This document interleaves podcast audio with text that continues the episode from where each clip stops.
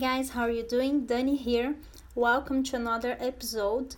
In this episode, I will show you uh, what you need to have in mind to better understand Portuguese.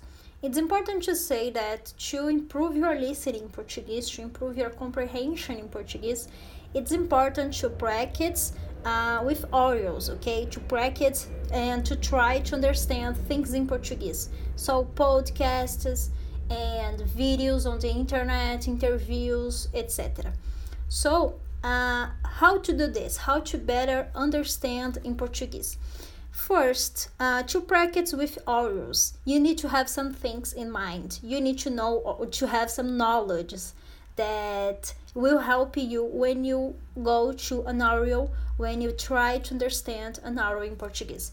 So, to improve your your comprehension, you need to know the sounds of the language. So, if you have never tried to understand one hour in Portuguese, it's better for you before that, before doing that, before try to practice audios, you need to know and to, to learn the sounds of the language. Okay, so you're gonna learn the sounds that we have in Portuguese, how you pronounce the letters and the words, and that's it.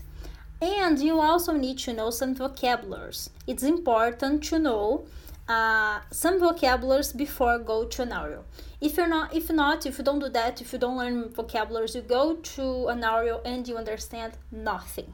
Okay, it uh, it leaves you frustrated. So many students give up when they try to understand when they try to study with audios because they don't they don't learn the vocabularies they will need before to understand that okay?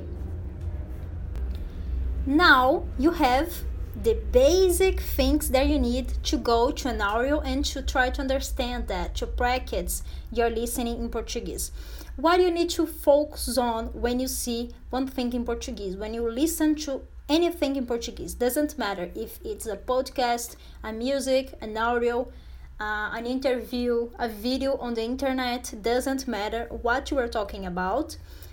There are things that you need to catch, things that you need to focus your attention to understand the audio better. Okay, so the first thing is intonation. It's important for you to understand the intonation.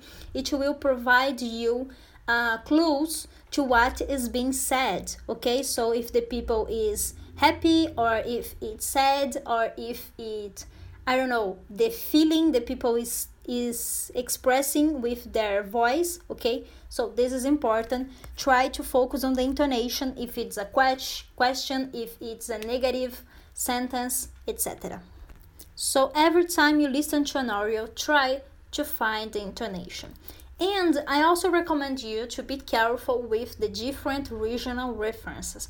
What does it mean?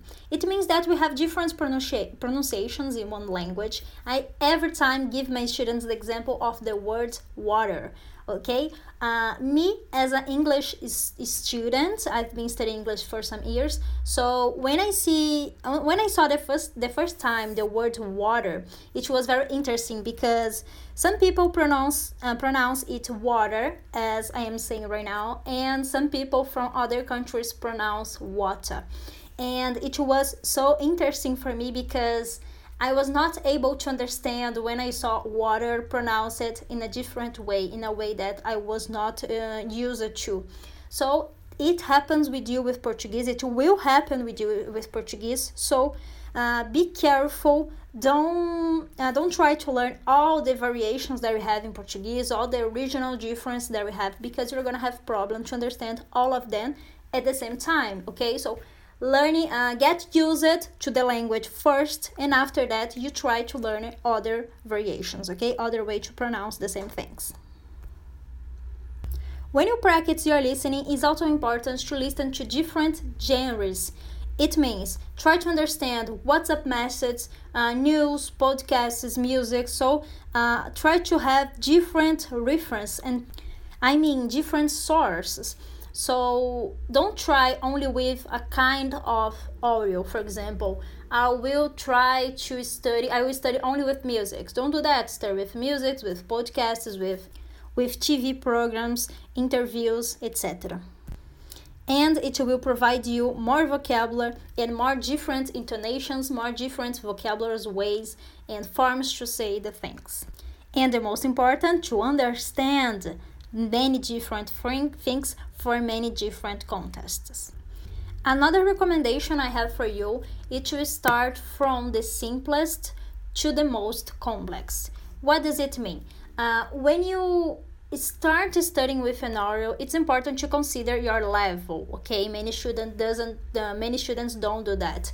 They are a beginner, a complete beginner, or they have been studying Portuguese for one month, and they try to understand a TV program or a movie. Don't do that, please. Consider your level and respect it. Okay, if not, if you don't do that, you are gonna be frustrated. So start with the basic, with the things that you are more sure that you understand more, and after you go to more um, to more difficult and complex things.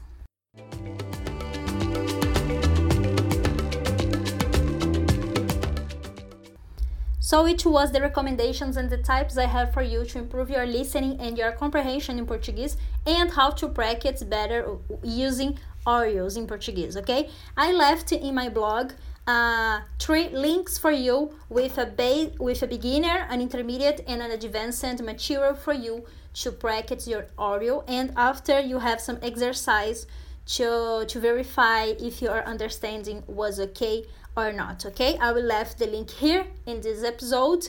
So if you like this episode consider visiting my website the blog i will i will left the link here and after my social media as well okay? Thank you so much and see you next time. Bye bye